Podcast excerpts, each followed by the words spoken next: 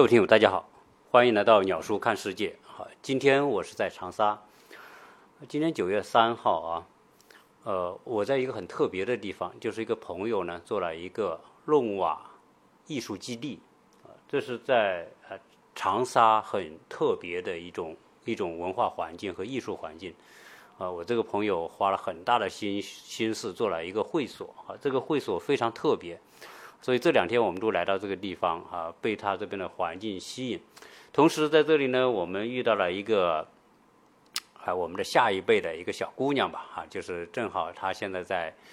啊读读研究生啊，她在北京大学的艺术专业读研究生。然后我们在一起就聊天啊，聊天之后，我发现他的啊很多情况啊，正好是我一直以来希望的能够找到的聊天对象。所以我们今天呢，就说哎，相约在一起来做一期节目。那我们先请他跟大家做个介绍，好吗？嗯，大家好，我叫陈都，然后现在就读于北京大学艺术学院，是即将进入研二的一名学生。嗯。呃，北大哈是在我们心目当中真正的是学霸的呃天地哈，所以他在北大读这种，加上这个艺术，呃，电影专业是个艺术专业哈。我我本人也做，算是做艺术的，所以就有很多话题可以聊。呃，我我我曾经问过，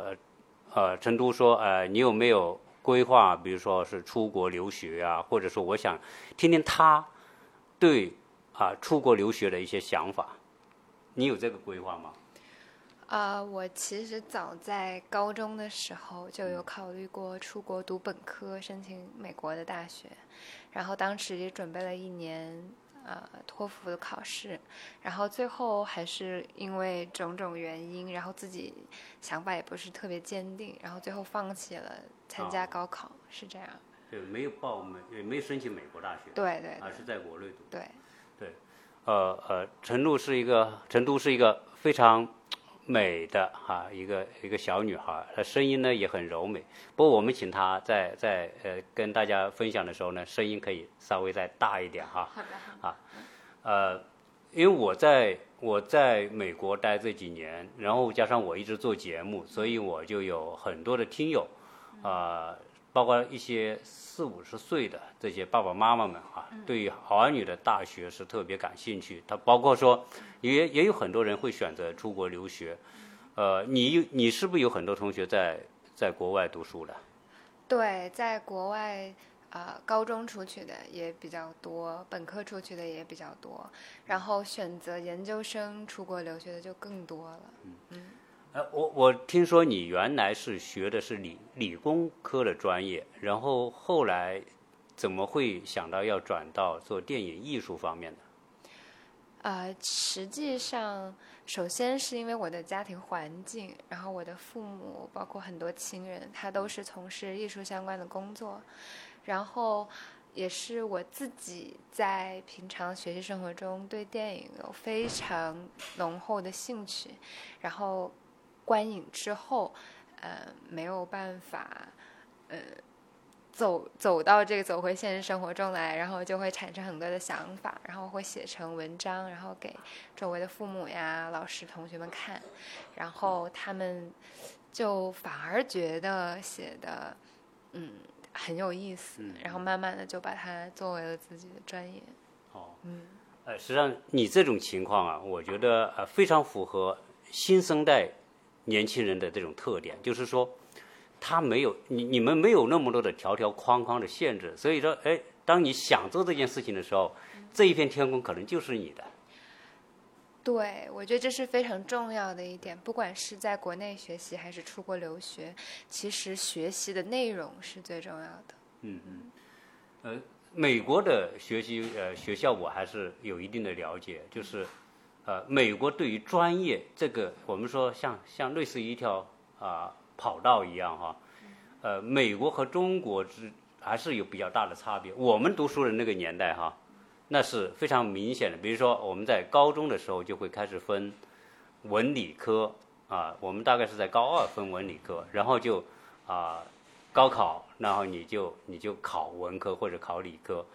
呃，然后嗯。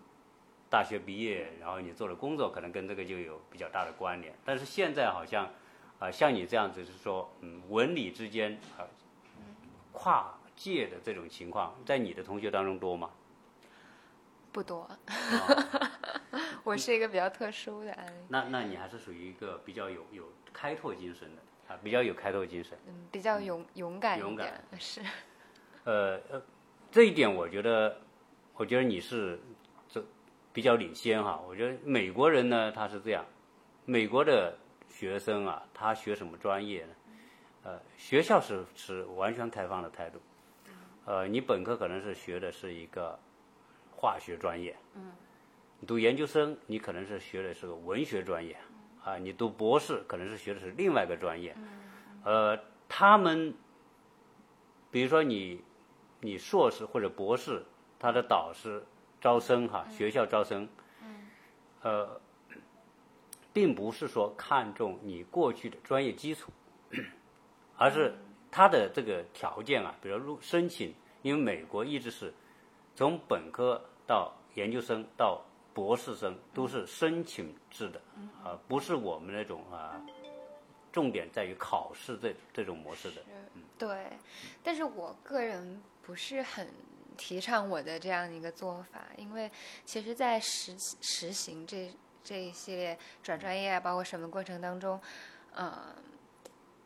也会有很多的顾虑，有很多的质疑，包括呃，你学这个专业，你的专业性，然后你的基础，你的基本功，就是这些东西，其实在呃转专业或者是跨专业的过程当中，嗯。的确是会出现很多问题，是需要花很多时间来弥补的。但是我我之所以能够这样选的是因为我，比如说电影这个专业，它呃老师看重的不仅仅是你的这样一个专业的素养，包括你有很多跨学科，比如说管理学科，或者是说呃计算机的知识，这些对于这个学科未来的发展也很重要。所以说，如果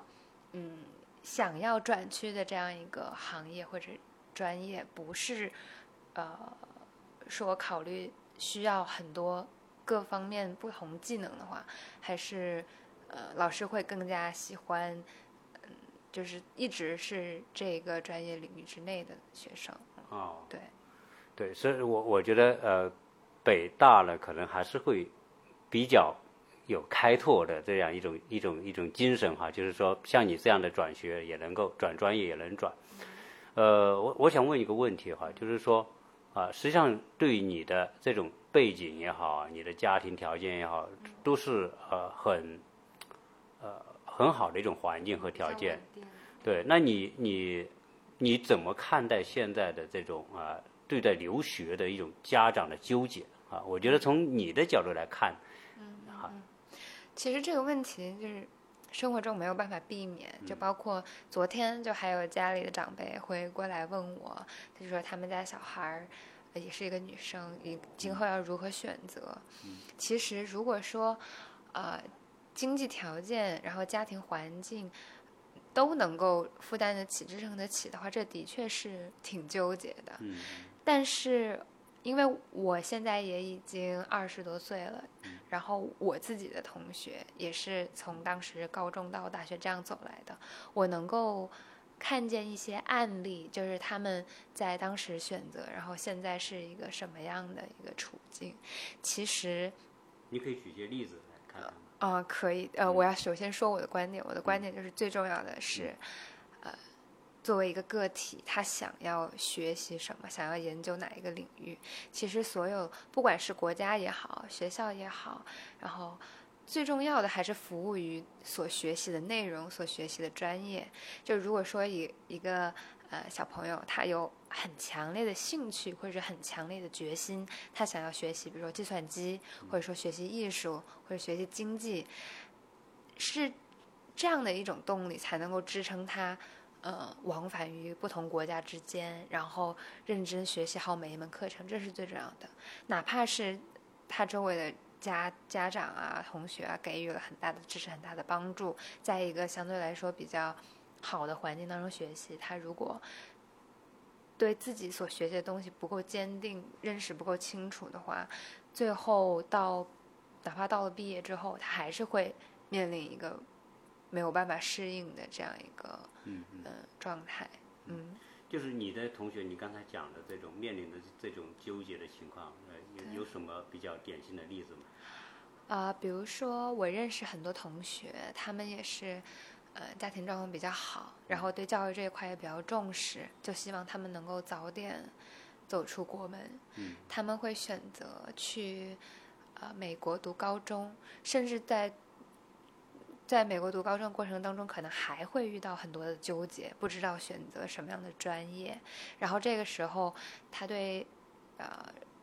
社会的认识也不够，然后也没有长辈在身边。像这种情况，其实留学对他来说不一定是一个呃很有帮助的事情，因为反而他得到的指导、得到的引导更少了。然后呃，即使在选择了专业之后，大学毕业之后，还是会有很多的不适应。嗯。但是另外一个例子就，我认识一个姐姐，嗯。她是一直在国内读到大学毕业，嗯。然后她对数学有特别浓厚的兴趣，也非常擅长学习数学，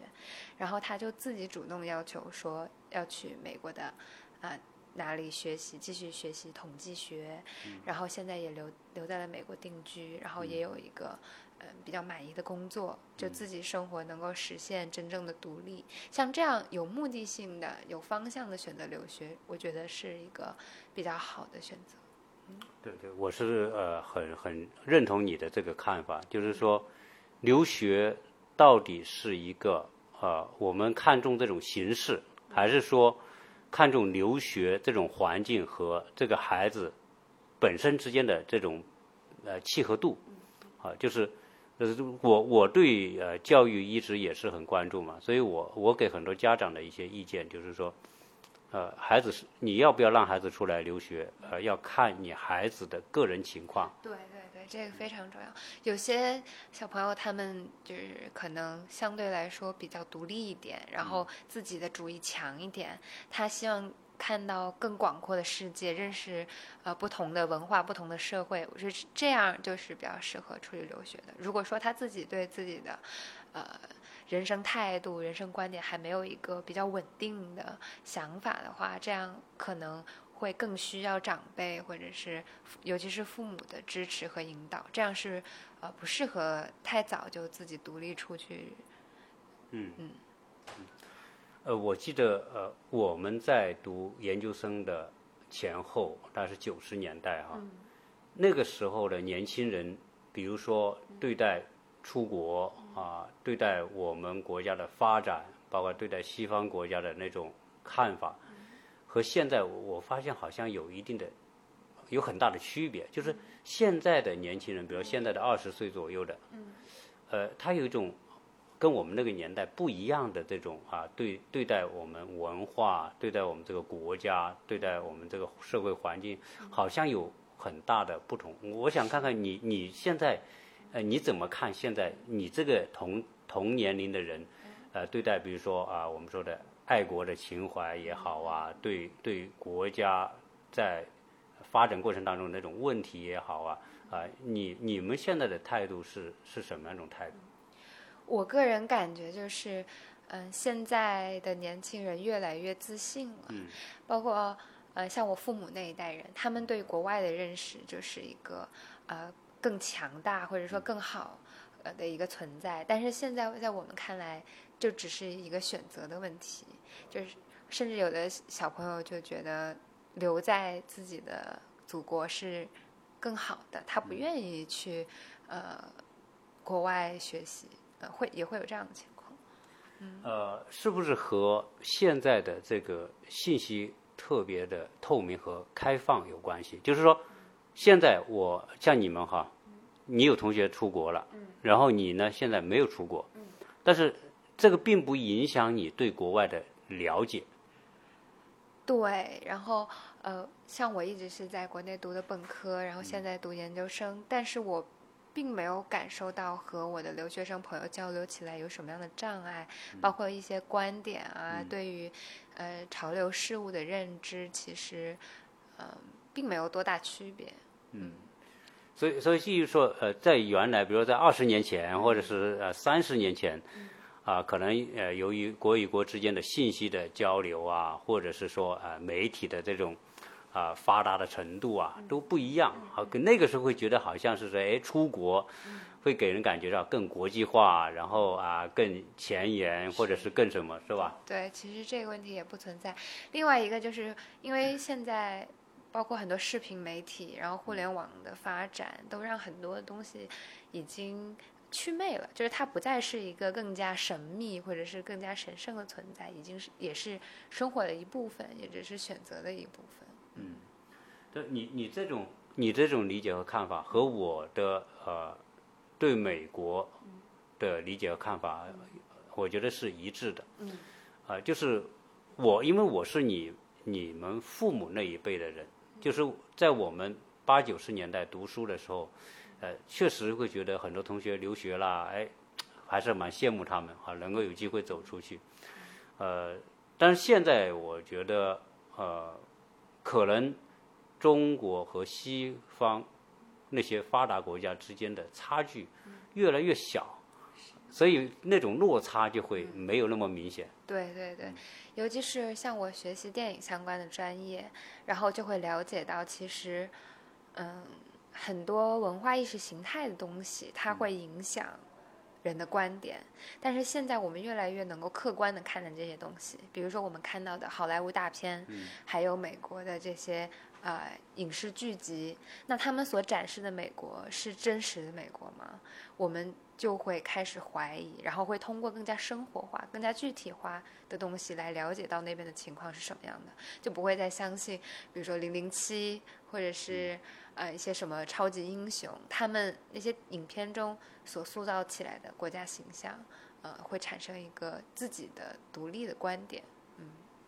对，我觉得，嗯我觉得这是你们。你这一代人的比我们那一代人要优秀的地方哈，就是有独立的这种思考和看待世界的方法。啊，确实你说的哈，我认为美国在过去这么多年来有很多方面确实对世界做出了贡献啊。我我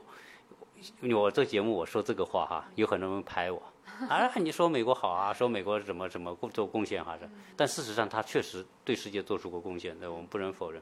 但是我们也我我个人也认为说，呃，美国在过去战后，特别是战后到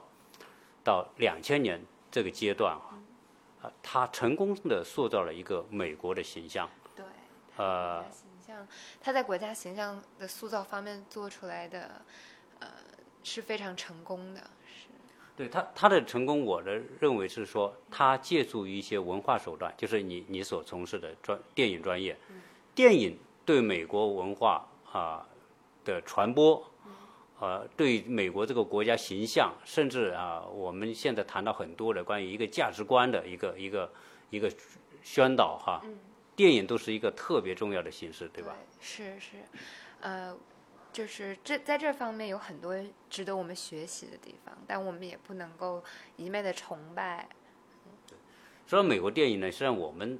我们从八十年代就开始看，呃，比如我们那时候看过的电影，你你可能就都没印象，比如说《大西洋底来的人》，你没听过吧？那是个电视连续剧。没有。加里森敢死队。嗯。啊，对吧？就是那那个那是属于啊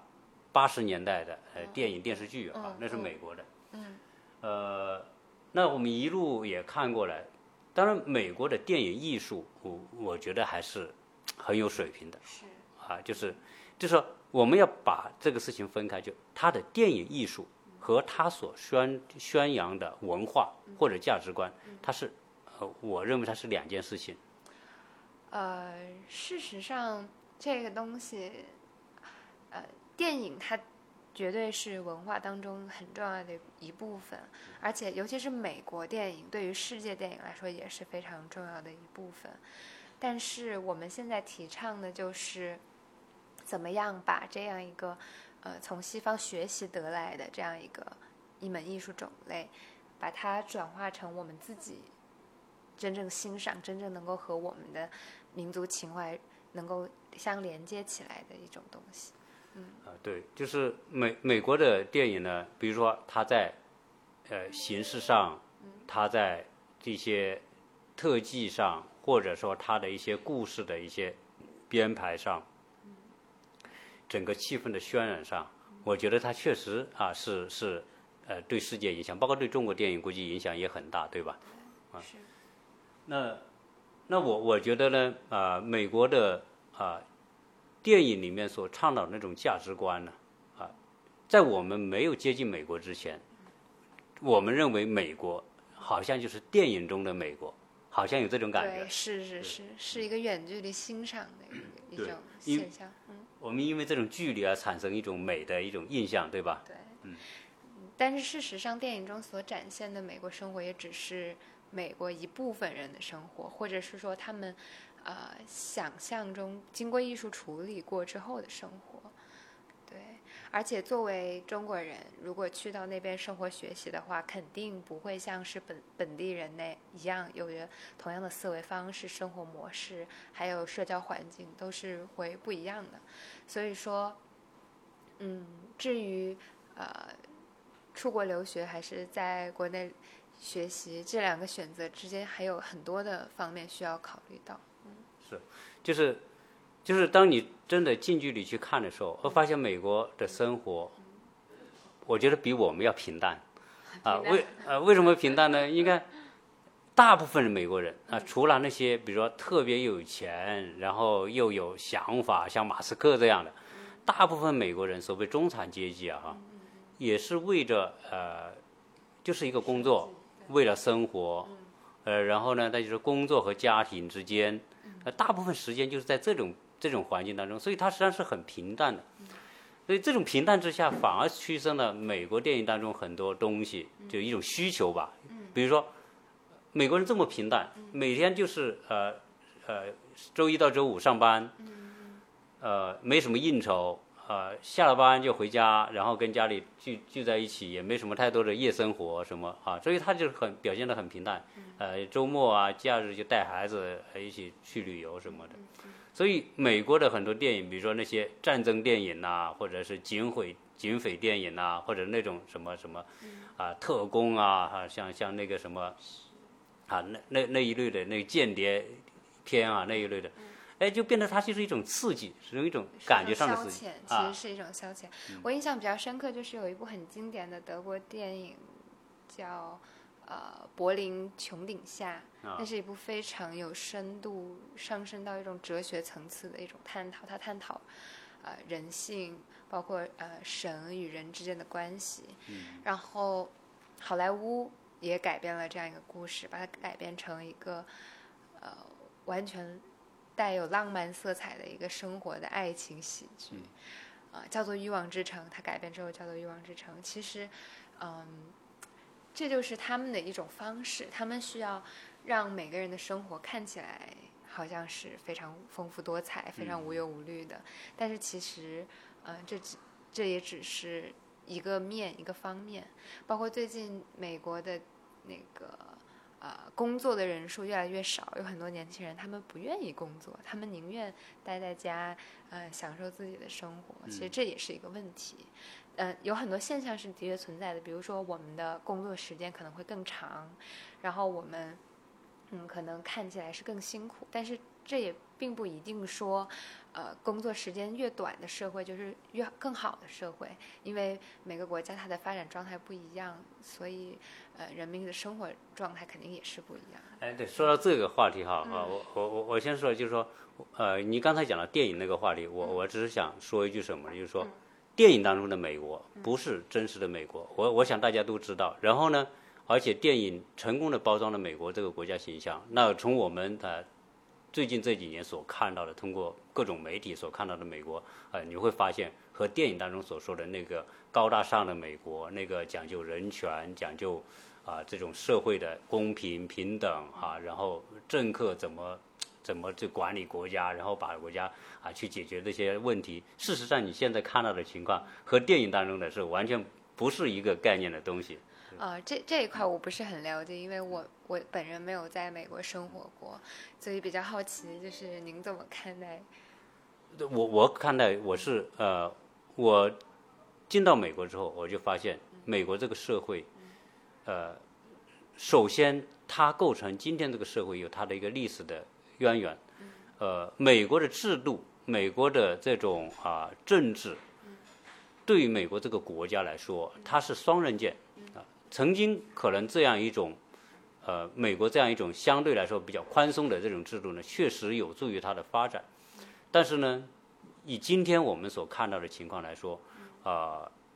美国的制度对于美国的社会发展来说，它所起的作用不像呃美国的这种宣传啊、电影啊各种宣传说的那么那么的呃那么的大。呃，而且我觉得呃，美国的这一套的治理社会的这种方法，也存在着非常多的问题。呃，现在我越来越觉得美国的老百姓在这个过程当中，呃，对政府的那种信任，嗯，不，根本不是我们所想象的那样哈。说政府啊，当有一个什么问题来了，他会勇去勇敢去担当啊，去什么？但更多的看到的是推卸责任啊，甩锅，然后你甩我，我甩你，大概是这样。所以，所以呃，这就这就是真实的美国。当然，我我们也不能说啊，因为美国有这样一个东西，那我们去彻底否定美国它存在好的那一面哈。我我想呢，啊呃，就这个呢，做一个啊我自己的一个看法。嗯。呃，好，我们呃呃，请跟成都呢，我们再继续聊另外一个话题，就是啊，你这个年龄阶段的人啊，有很多人会呃选择在国外读书啊，然后像你呢，选择在国内读书。当然，我我估计也不排除未来你有可能呃也可能会去到国外读书哈。啊嗯呃，因为因为电影呢是一个对美国来说，或者是它还是有它的一些优势嘛。嗯那我们现在看到的情况是，呃，很多的年轻人出去留学之后，现在发现他回国，或者是留在美国，都是面临的一些比较难的一些选择。嗯。啊、你有呃了解到他们的一些想法吗？呃，我觉得真正我身边去国外留学之后，在当地能够呃立足的是比较少的，更多的是怀揣于一种呃拿了一个国外更加排名更加靠前的学历，然后回到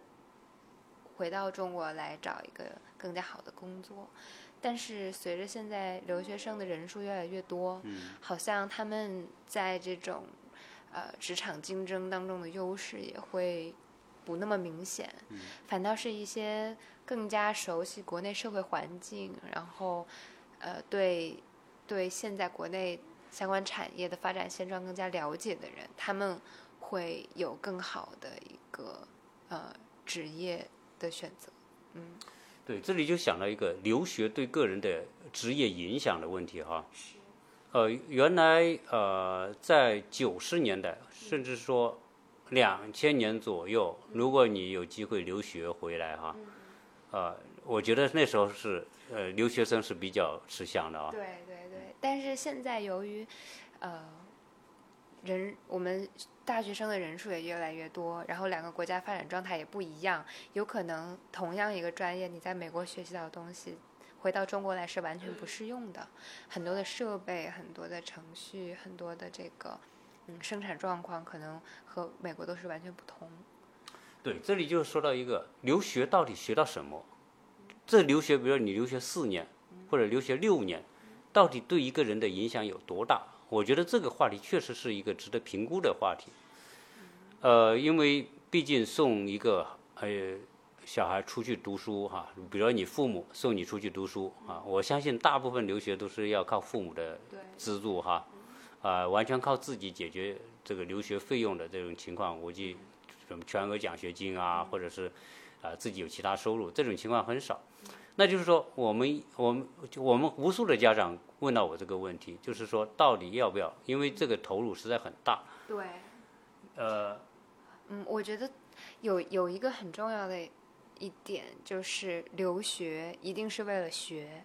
因为有太多人他们，尤其是在年轻的时候出国之后，呃，又有家里的供给，然后自己在那边的生活又非常的安逸，他们会忘记自己。并不是属于这里的人，他们见到了很多美好的事物，但事实上，嗯、这样的一个社会身份，其实和他自己能够独立出来的、独立生活之后的社会身份其实是不一样的。所以，这其中肯定会经历很多的困难，要有很多的付出，但是因为现状太过安逸，生活太过美好，他们会忘记自己在国外其实是需要学习的这样一个身份，然后反而嗯被眼前的这些表面迷惑。对，这个这个是一个很有趣的一个现象哈，就是呃，我记得早年的八八十年代到两千年之间啊，有很多出去留学的。实际上呢，那个时候出去留学的呢，很多都是家庭条件未必很好的，啊，然后可能是一个公派啊，或者是一个啊拿到奖学金，然后要靠自己勤工俭学，呃，像那一代的留学生，实际上是属于从你说的条件也好。他必须靠自己的努力去应付学习、生活，还有学费等等，呃，可以说是非常的苦啊。因为我住在亚特兰大和住在洛杉矶的时候，身边都有这种啊，九十年代到两千年去去美国留学的。呃，他们讲到他们那个年代，我觉得都是一把辛酸泪哈，都是讲当初多么的辛苦，打几份工，然后呢，啊，晚上要工作到一十一二点钟，然后还要去完成学习，一天就睡那么两三个小时哈，就是几年下来，然后把学业搞完，然后最后啊找到工作等等，就是那一路走过来，真的是叫叫不堪回首的一段历史。但是呢，现在的年轻人去啊，比如说二零一零年之后的。呃，大量的这种自费留学的家庭让小孩去留学，呃，家长都是准备很多的投入啊，所以一般像你刚才讲的，很多孩子在那个在啊美国，实际上他们是并不需要过多的担心学费呀、生活压力等等，啊，反而他们就是那种压力感啊，或者动力感就消失了啊，这种消失对他们的呃留学这个经历来说，我觉得是。留学给他带来的作用是一种，啊，效果是没有那么明显的。嗯，对，嗯，因为，尤其是在自己还没有形成一种独立的人格之前，对这个社会的认知还没有完全成熟之前，他们会认为现在所拥有的生活都是应当应当的，自己今后的生活只会比这个更好，不会比这个更差。但事实，他们所得到的。是，其实是父母或者是家庭所赠予的，并不是靠自己的努力得来的。然后，留学的这段时间又往往是人生中最关键的时期。然后，这种疏忽大意就会导致问题的拖延。虽然说，呃，这个问题一直存在，但可能要到临近毕业了，找不到工作了，然后要回国了，这个时候才会真正爆发。对，呃。八九九十年代，或者是跟那那个那个年代留学的，实际上呢，它是一种家庭责任和使命。就是说我好不容易能够，呃，出国留学，然后大家都很羡慕我。那我要是学的不好，我我我不能够毕业。你看现在动不动就挂科哈，挂一门两门，挂多少门，最后被劝退的很多。在那个年代的人，好像可能也有，但是呢，我觉得，我觉得大家由于有一种家庭使命和责任。啊，希望自己到美国留学会给家庭带来更多的啊未来的这种推动啊，或者是提升呐，啊，所以他们肩负着是一个家庭的一个责任和使命，甚至一个家族的责任和使命。那时候考个大学都不容易，你也更不要说你留学。但是现在呢，由于条件好了，啊，然后大家可能更多的就是考虑自己的感觉了，对吧？嗯，还有一点非常重要就是学习环境，因为可能如果能够。进入到全世界顶尖的大学，不管是国内还是国外的，就是学校进行学习的话，他周围的人都是一些非常勤奋、非常有目标、非常呃有理想的学习环这样一个同学的学习环境。但是如果说，嗯，是在呃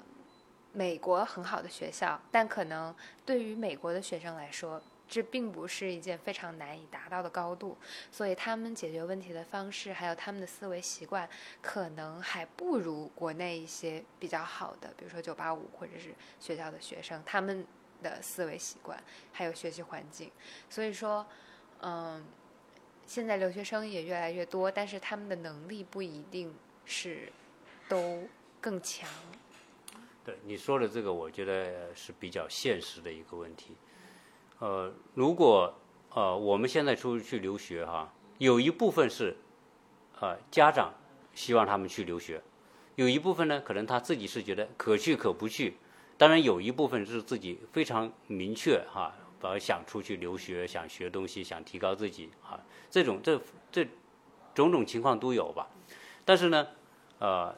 所以为什么现在出去留学的很多，但是呢，啊，回来的也会很多，再加上说。呃，他们出去留学这个过程当中，可能有一部分会利用这种机会去努力提高自己，但是有一些呢，可能一不小心几年就混过去了。对。然后呢，问了问学到什么东西的，我估计真的像你说的，那种啊，他自己不是很想要的这种孩子，去到美国或者去到英国，去到其他国家，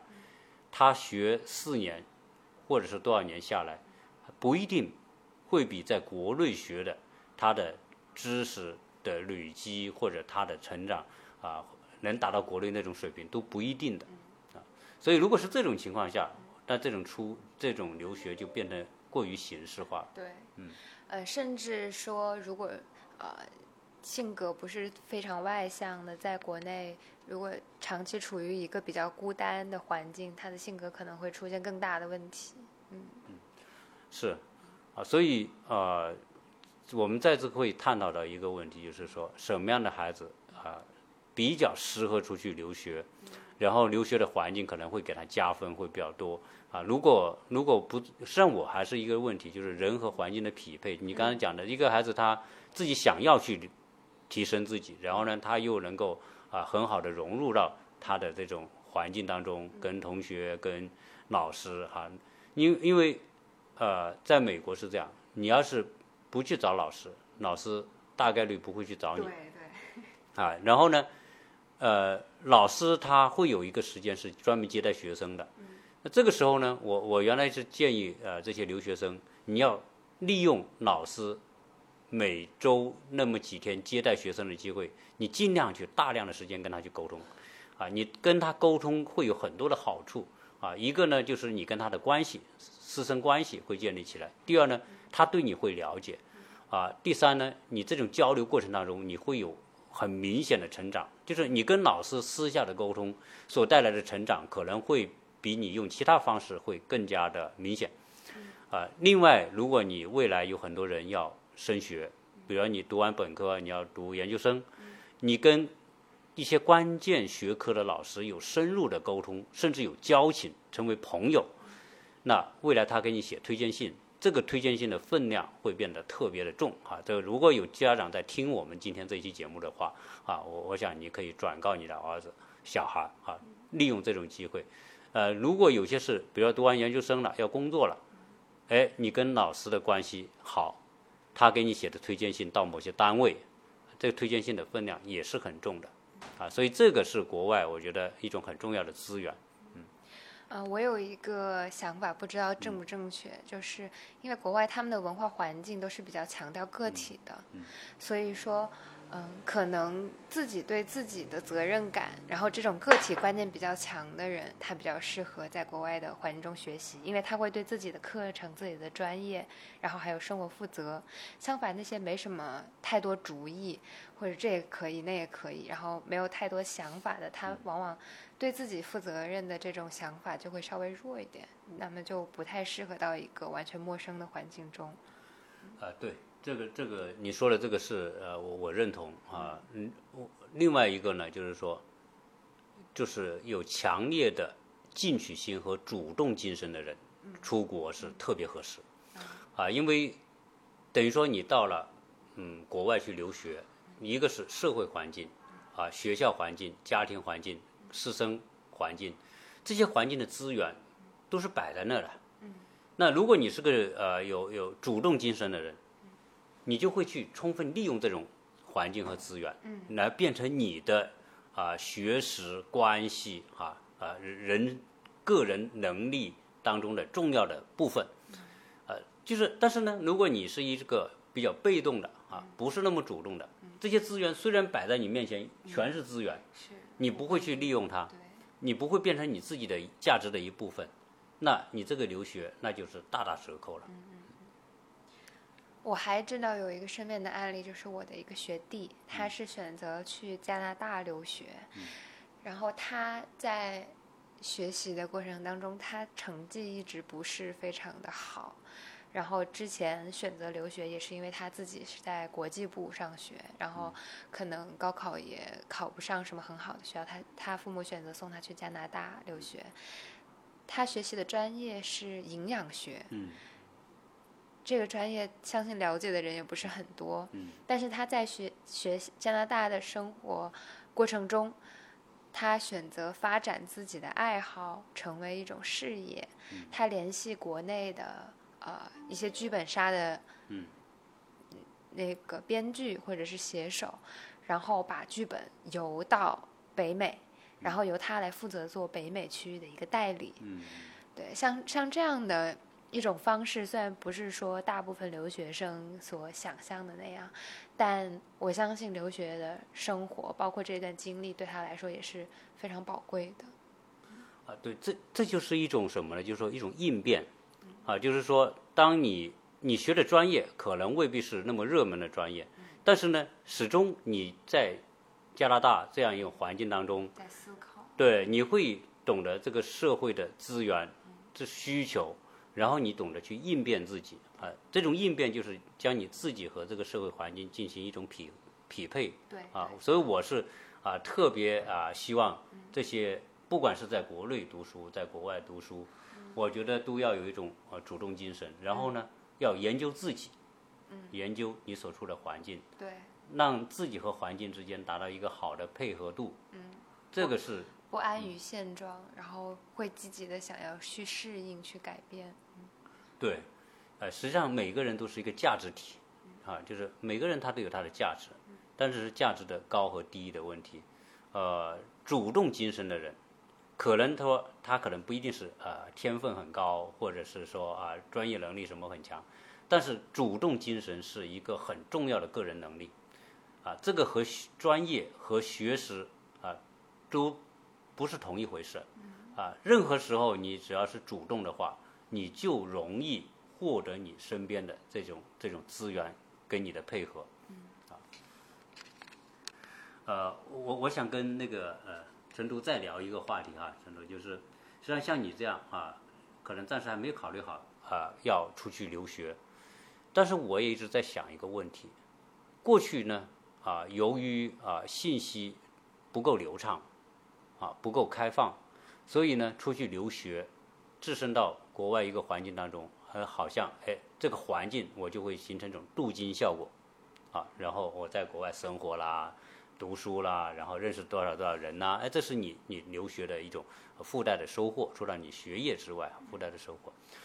呃，但是我现在想，现在社会那么开放啊，你看啊，中国的中国的企业也好，个人也好，都走遍全世界。呃，那我们中国那么多的大学，我们不，如果我们选择不出去留学，我们是否同样可以达成一个呃呃，把自己完善成一个具有国际视野的人，一个有一个有可以啊、通达天下哈、然后我我虽然我在国内读书啊，那如果我需要具备什么样的一个方式和条件，能够达到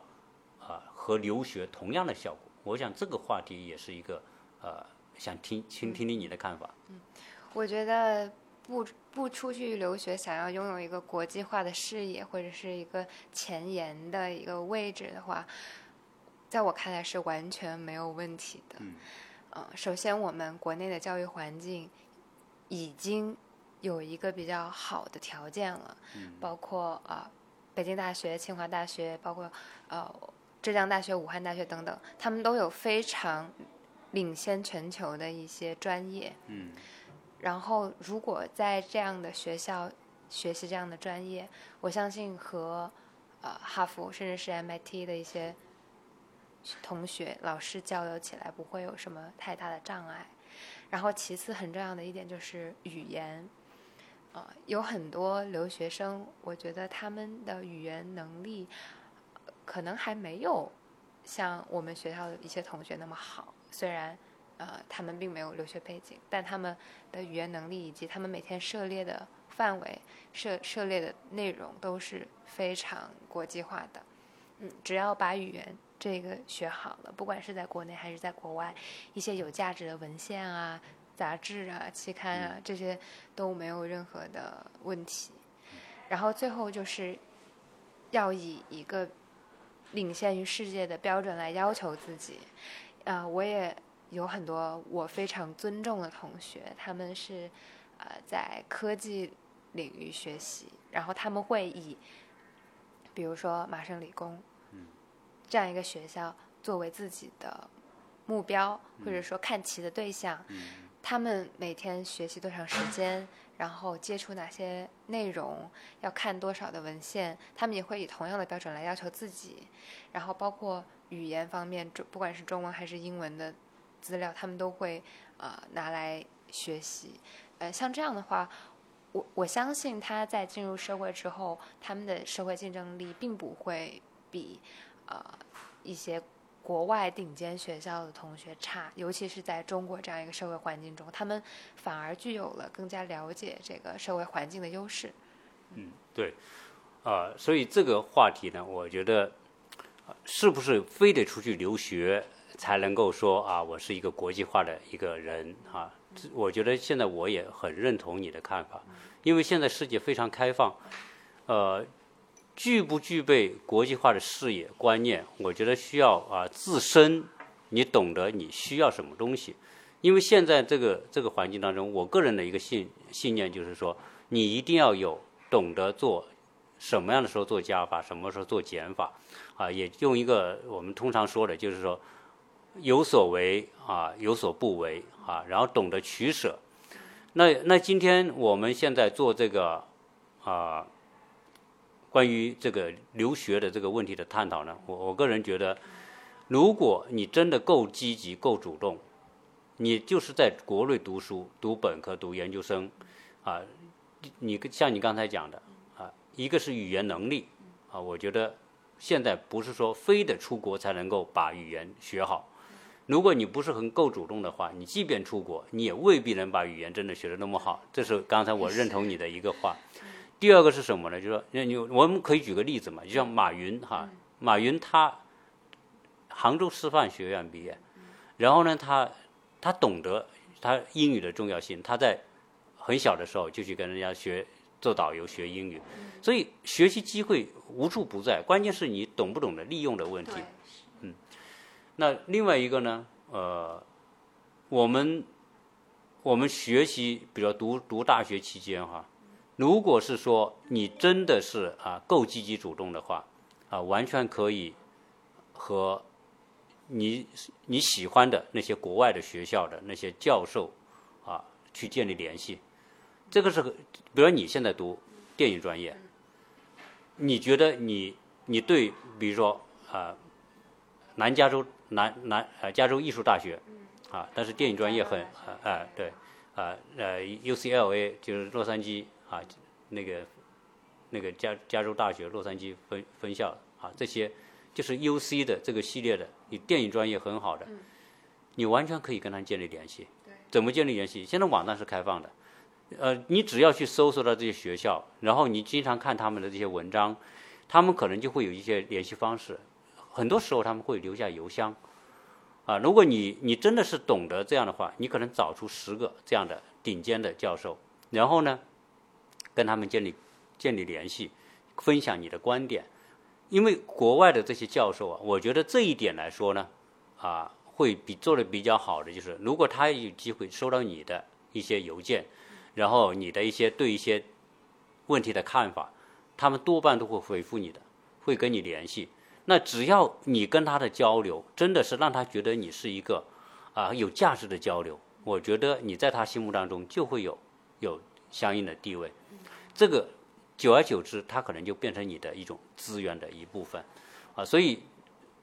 是不是国际化？我觉得你是不是具有一定的分量和和呃专业的价值，取决于你是如何去利用环境。哪怕你就是在国内，啊，你懂得去去跟一些世界呃知名的一些学者去建立联系，教授建立联系，啊，可能你会比那些在国外留学多少年所获得这种资源还要雄厚，还要丰富。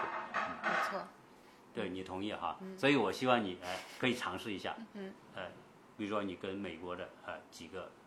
学校的教授去建立联系，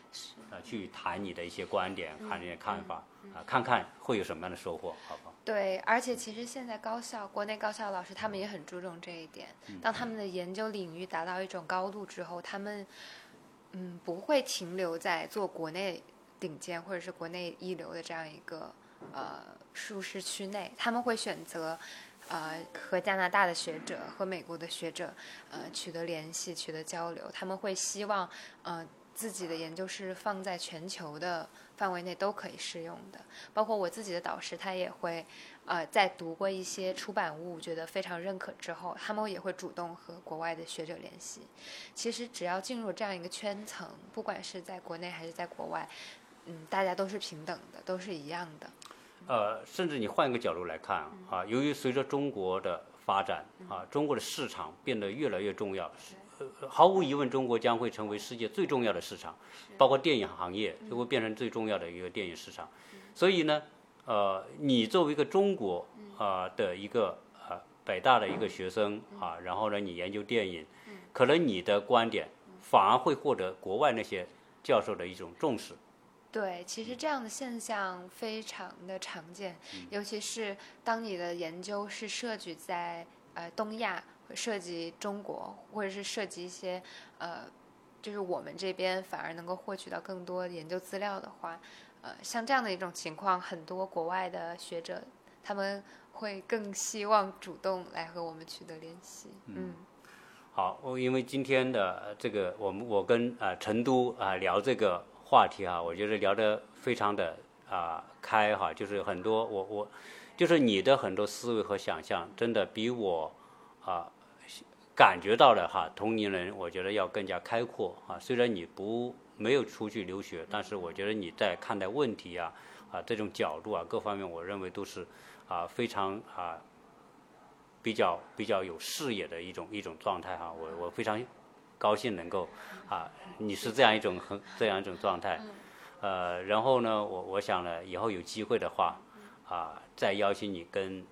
我们这些听友，对，因为我们很多听友都是。啊，有有的他家庭啊，他是跟你同龄人的，然后呢，啊，对待这个留学呢，都有很多想要想要探讨的问题啊，所以我觉得今天我们的对话是一个很好的探讨啊，虽然不是说很热门的东西啊，谈的很热门的点啊，但是我觉得可能对于对于很大一部分家长有一定的这种参考啊，或者给他们一些启发啊，非常谢谢成都哈，谢谢。啊。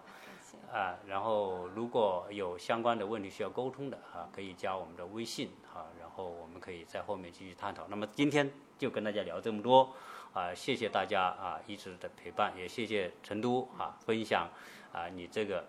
啊新生代的啊这种一些一些想法啊，那我觉得啊丰富了我们这个